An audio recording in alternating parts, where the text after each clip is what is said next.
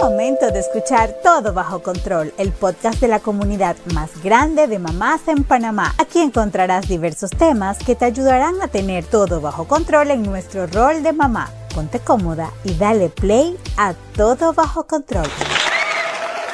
Hola y bienvenidos al podcast de Todo Bajo Control de Supermamás. Les saluda Yesenia Navarro y hoy vamos a hablar sobre la vida luego de sobrevivir a un cáncer de mama. Y así es, mes de octubre, mes especial en el que nos unimos como supermamás a la sensibilización para la prevención del cáncer de mama. Y por eso hoy queremos conversar sobre este tema con nuestro invitado especial, el doctor Roberto Lewis, quien es ginecólogo obstetra y nos, nos podrá aclarar muchas dudas para supermamás acerca de este tema. Bienvenido, doctor. Hola, ¿qué tal? ¿Cómo estamos? Eh, muchas gracias por la invitación nuevamente a participar con ustedes. Y bueno, vamos a tratar de resolver algunas dudas cualquier, cosita que quieran preguntar, vamos a estar ahí hablando. Mil gracias por el espacio, doctor. Usted siempre ayudándonos y colaborando a informar a nuestras mamás, mantenerlas eh, eh, muy enteradas de todo lo, relacionado, en este caso, con su salud. Y bueno, hoy vamos a hablar sobre este tema que la verdad es que nos tomamos octubre como ese espacio para, para promover y sensibilizar sobre la prevención del cáncer de, seno, de mama. Eh, y quiero empezar haciéndole la pregunta de que en qué momento se considera que una paciente ya está curada de cáncer. Bueno, se dice, la paciente después del procedimiento que se le vaya a hacer, ya sea quirúrgico, quimioterapia, radioterapia, debe hacerse un seguimiento, ¿sí? En teoría, a los cinco años después del tratamiento, si ya no existe ninguna evidencia de enfermedad, se consideraría que la paciente está curada. Sin embargo, el seguimiento debe continuar, ¿sí? porque un pequeño porcentaje puede haber una recidiva de la enfermedad. Entonces, no es que a los cinco años ya la paciente desaparece y ya no se olvida todo. La paciente debe dar un seguimiento. Entonces, sí, a los cinco años ya la probabilidad de que vuelva es muy baja. Así que se consideraría que está ya en remisión. Que está en remisión. Doctor, y luego de sobrevivir de cáncer de mama, ¿qué tipo de exámenes debe hacerse cuando hablamos de este seguimiento y con qué frecuencia se deben hacer? Ok, la paciente ya, después de haberse hecho tratamiento, no debe faltar nunca hacerse su mamografía de control. La mamografía de control va a seguir cada año. Sí, muchas veces después del tratamiento, a los seis meses se le repite una y a continuación se va haciendo una cada año. Obviamente cabe la, la, la, la, o sea, la paciente aquella que ya se le hizo una mastectomía, que se le quitó la mama, obviamente esa no se le va a hacer una mamografía. Entonces, pero sí hay que hacer mamografía de la mama contralateral. Es un punto importante pero sí el seguimiento debe hacerse anualmente. Eh, obviamente si hay una paciente que se le hace una reconstrucción mamaria, pero algunas veces se le hace la reconstrucción rápidamente, entonces sí se le debe hacer todos los estudios pertinentes. Y una vez al año, doctor, entonces. Una vez al año, sin falta, sin falta. Otra pregunta, doctor, que siempre se hablan de los efectos que causan los tratamientos, lo que, que son tan temidos, tan comunes, pero hay efectos tardíos que, que, debemos estar pendientes después que se finalice el tratamiento, no necesariamente los que ocurren durante el tratamiento. Totalmente, totalmente. Hay muchos efectos que se van a dar años después. ¿sí? Eh, obviamente están los, tratamientos, lo que es el momento, los, conocidos, caída de cabello por la quimioterapia, la radiación, estas cosas. Pero a largo plazo también puede haber consecuencias. Aquella paciente que recibe radioterapia hay que dar un seguimiento a nivel cardíaco también, ¿sí? porque acuérdense que la, la radiación se va a dar a nivel torácico, entonces puede haber afectación del corazón. Eh, también se ha visto que muchas pacientes presentan cambios neurológicos también, eh, presentan cambios de, algunas ocasiones, eh, falta de, de, concentración, se le empiezan a olvidar algunas cositas, entonces cambia un poco a veces el ánimo de la paciente, cambian cosas eh, del estado general de ella, estado anímico, emocional, cambia bastante. Aparte también que muchas pacientes quedan con secuelas de dolor local a nivel de la mama. A algunas pacientes se les produce algo que se llama linfedema, que una inflamación a nivel de los vasos linfáticos y algunas veces queda con, por ejemplo, con un brazo mucho más ancho, mucho más edematizado, hinchado que el otro, porque la circulación linfática va a cambiar, porque en algunas ocasiones hay, es necesario quitarle, hacer un vaciamiento de los ganglios a nivel axilar. Entonces esa paciente, la circulación linfática va a cambiar y quedan con esa secuela, con dolor a nivel del brazo, a veces con limitación eh, al momento de la, del movimiento del brazo. Entonces existen muchas cosas que pueden darse a largo plazo que la paciente debe, debe darse un seguimiento. Doctores, es el tema emocional, que es un tema que definitivamente la, mujer ha pasado por, un, por una situación traumática, usted recomienda que esta persona, que esta sobreviviente, pues reciba de manera pues prolongada alguna terapia para poder canalizar como que todas estas emociones, ¿no? Y definitivamente la paciente de cáncer debe ser una paciente que debe ser vista por un equipo multidisciplinario. Eh, no solamente es el ginecólogo oncólogo, no solamente el ginecólogo, no solamente el cirujano oncólogo, debe ser vista por muchas otras personas, eh, comenzando con nutrición, una adecuada nutrición, importante. Todo paciente con cáncer debe ser, tener un buen, buen, buen balance nutricional, debe ser vista por psicología. Incluso hay psicólogos especialistas en, en oncología. Debe ser vista por cirujano plástico para lo que tiene que ver con la reconstrucción eh, de la mama. Debe ser vista por fisioterapia en algunas ocasiones entonces, este es un equipo multidisciplinario que debe apoyar a la paciente. No solamente es operarla y dejarla ahí, o sea, quitarle el cáncer y ya. O sea, la paciente debe poder reintegrarse nuevamente a la sociedad de la manera más óptima. Entonces, sí, el apoyo psicológico, el apoyo emocional es sumamente importante. Integrar a la familia también para que le den apoyo.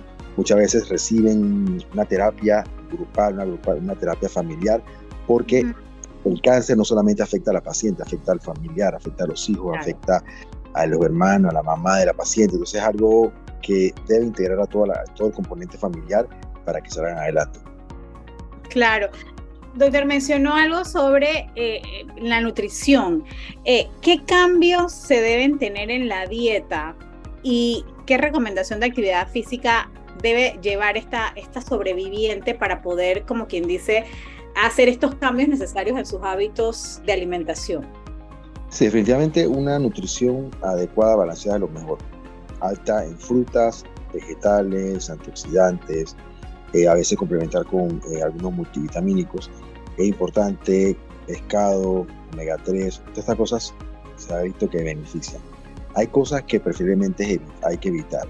El exceso de azúcar no es adecuado. El exceso de grasas tampoco es adecuado se ha visto también una relación con las carnes rojas también, que también no se debería abusar de las mismas, ni tampoco de, los alimentos multiprocesados. Todas estas cosas, los embutidos, todas estas cosas también pueden estar relacionadas.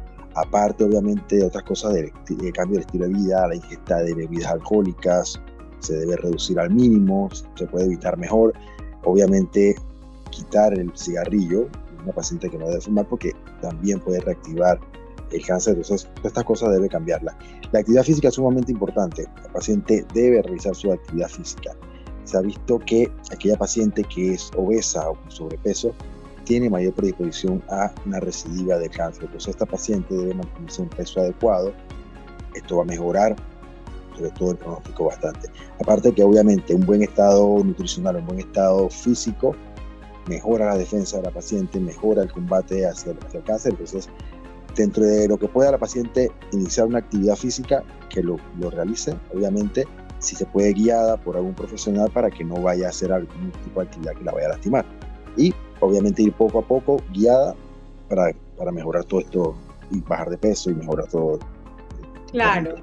Súper importante, doctor. Doctor, una pregunta que, que, seguro le harán pues algunas eh, eh, o, tendrán curiosidad algunas de las supermamás que nos está escuchando. Eh, ¿Se puede tener hijos después de haber tenido cáncer de seno? Se puede tener hijos. Eh, hay que esperar. Primero, ver que ya haya, habido una resolución completa del cuadro. Si se le haya dado seguimiento, que ya el oncólogo le haya dado de alta, se puede. En algunos casos eh, se sugiere también hacer una criopreservación porque algunas veces la radiación va a afectar la fertilidad, afecta a los, Entonces, congelamiento de ovocitos es, algo que se está haciendo cada vez más. La paciente conserva sus propios óvulos fuera, se congelan y al momento ya de que esté lista, se le implantan ya con el embrión, por, un in vitro, y tiene sus hijos con su propio DNA. Porque así se ha visto que obviamente la radiación local va a afectar, va a afectar esos, esos ovarios. Y hay pacientes que pueden llegar a tener una menopausia precoz. Entonces, lo mejor que se puede hacer es, eso es una de las opciones que se está haciendo cada vez más. Claro, se hace más, se hace más común, ¿no? Para poder... Obviamente que es un procedimiento claro, es caro, pero es una opción. Entonces, claro. Para esa paciente joven que le da cáncer de forma temprana y que no tiene hijos y tiene deseo de fertilidad, es una opción. Claro, por supuesto que sí. Doctor, ¿y, puede regresar el cáncer de mama? Puede regresar, puede regresar y por eso es que el seguimiento no debe parar nunca. Siempre, obviamente al principio va a ser un seguimiento mucho más estricto, pero después se va a ir espaciando. Depende mucho del tipo de cáncer que le dio a la paciente. ¿sí? Hay cánceres que son más agresivos. Una paciente que le da un cáncer de mama muy precozmente, muy joven, probablemente sea un cáncer más agresivo que una paciente que le da un cáncer a los 80 años. Entonces esa paciente es más propensa a que vaya a regresar. Entonces, o que pueda estar asociado a algo sindrómico, genético, que pueda estar asociado también a cáncer en otro sistema. Pacientes que tienen relación de un cáncer de mama asociado también a un cáncer de ovario más adelante. Entonces, es una paciente que si le dio un cáncer temprano hay que estar pendiente. Otra, otro aspecto importante también es aquella paciente que tiene eh, mutaciones genéticas, que tiene los genes BRCA1 y 2, BRCA1 y 2. Uh Paciente que tiene componente genético familiar alto, tiene familiar de primer grado, uno de familiar de primer grado, esa paciente es más propensa a desarrollar cáncer. Entonces, muchas veces le da cáncer de una mama, se cura, pero después le dan en la otra. Entonces, esa paciente, en algunos casos, incluso se opta por hacer una, una mastectomía profiláctica bilateral, quitarle a mamá y ya saber que se quita ese riesgo. Claro. Doctor, y, ahora que menciona este componente genético, em, o sea, ¿es hereditario? o sea, ya, sabemos que es hereditario el cáncer? No en todos los aspectos, no todos los cánceres son hereditarios. Ok. Un, un 15%, de un 10 a un 15% va a haber componente hereditario. Hay otros pacientes que no tienen nada hereditario, no tienen ningún familiar con cáncer y les da cáncer. Pero claro las que tienen ese componente, esa mutación genética, tienen una mayor predisposición. Y hoy en día existen exámenes y, que, les permiten... Existen, exámenes de cáncer, exámenes en sangre, que básicamente detallan el riesgo de cáncer de la mayoría de los, de los cánceres. Son estudios caros, pero son estudios que existen y que aquella paciente que sospecha que puede tener ese componente es mejor hacerlo y hacer la inversión y saber ya cada que está expuesta. Y no solamente para el cáncer de mama, sino para, muchos cánceres. Claro. Porque eso lo que básicamente detecta son mutaciones genéticas. Ok, doctor, y una pregunta que debe ser muy difícil eh, em, y, muy frecuente que le, que, que, le hacen a usted. ¿Hay forma de evitar el cáncer o de prevenirlo? Ok, de evitarlo es un poquito complicado, pero sí, sí se puede diagnosticarlo temprano. O sea, aquí la clave es diagnosticarlo temprano. Eh, obviamente con un buen estilo de vida se disminuyen las posibilidades, pero algunas veces a pesar de que tengan un buen estilo de vida y todo, va a producirse el cáncer. Aquí el detalle está es poder diagnosticarlo temprano. El autoexamen es importante, hacerse la mamografía de forma importante, conocer los antecedentes familiares, si la paciente es propensa a un cáncer por hereditario.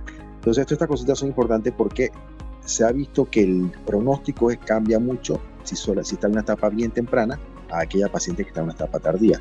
Si el cáncer solamente, está ubicado a nivel de la mama, la probabilidad de, curación es por arriba del 95%.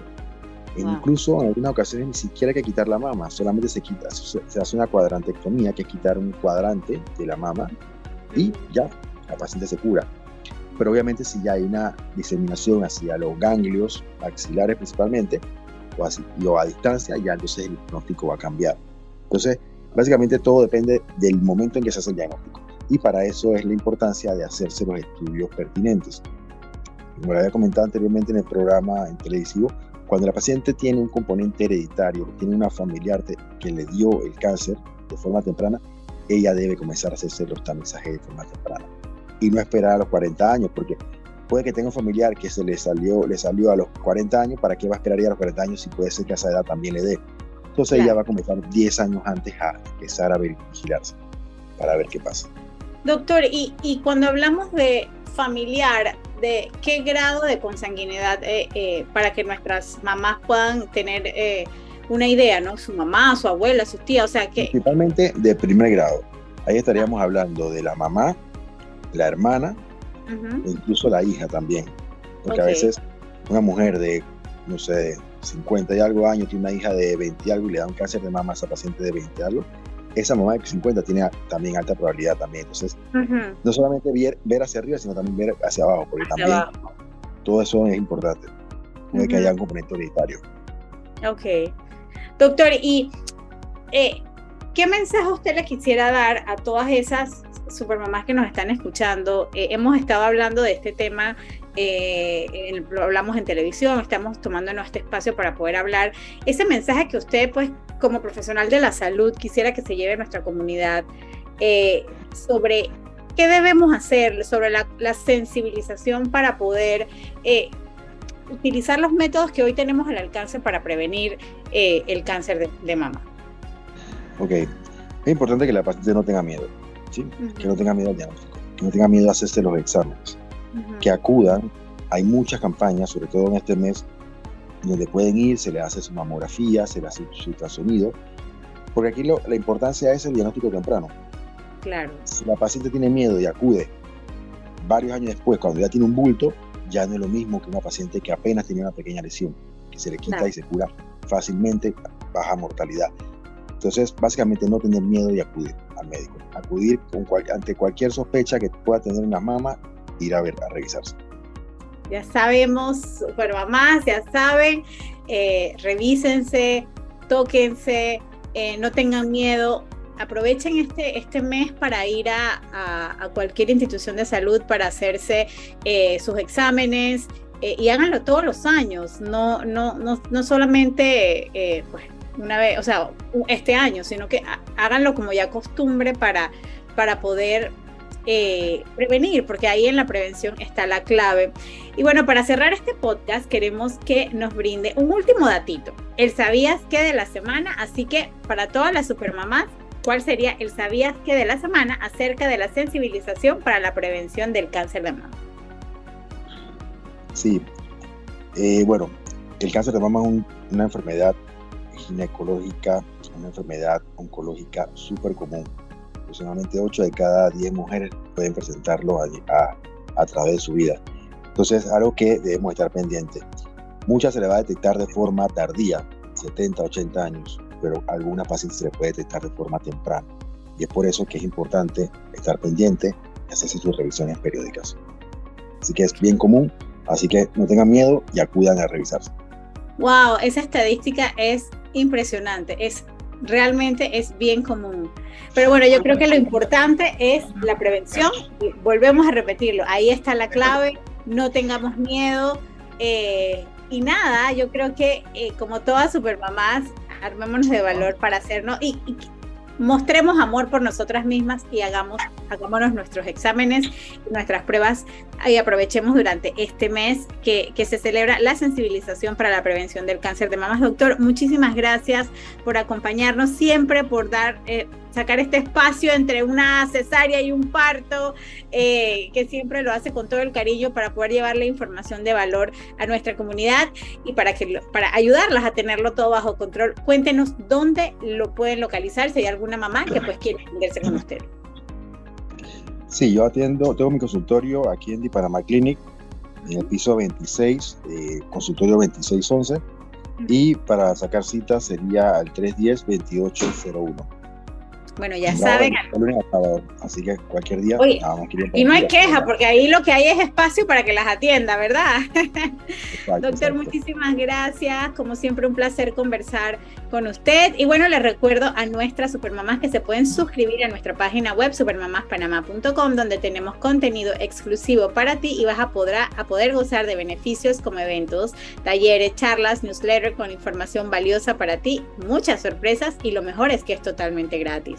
Síguenos en nuestras redes sociales, Instagram y Facebook como supermamás.panamá y si te gustó nuestra emisión, compártela en tus grupos de mamás, en tus redes e invita a todas tus amigas supermamás a que se unan a esta comunidad que les ayudará a tener todo bajo control. Y este mes recordar que tenemos que la prevención es la clave y nos tenemos que hacer nuestros exámenes. Así que muy buenas tardes, que tengan un día lindísimo. Doctor, un placer como siempre verlo. Muchas gracias, muchas gracias por la invitación. Nos vemos pronto.